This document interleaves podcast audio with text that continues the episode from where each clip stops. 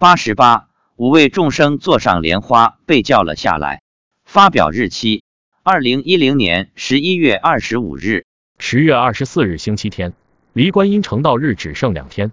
我们是下午一点多到的山脚下，中午登山的人很少，天气也比较凉快。尽管是中午时分，但到场的众生仍然达到六万多。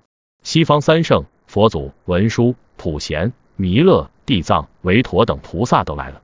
看这场面，众生离往生已经为期不远了。妻子说，天空中再次出现了一百朵莲花，从上山开始，一直到下到山脚下。一百朵莲花一直视线在上空，半路上，他看到有五个众生迫不及待的坐到了莲花上。观世音菩萨叫他们下来，他们就下来了。我想大概是因为要等九月十九统一往生吧。这几次应该只是视线给众生看，让众生加油努力，坚定信心，一切都为众生准备好了。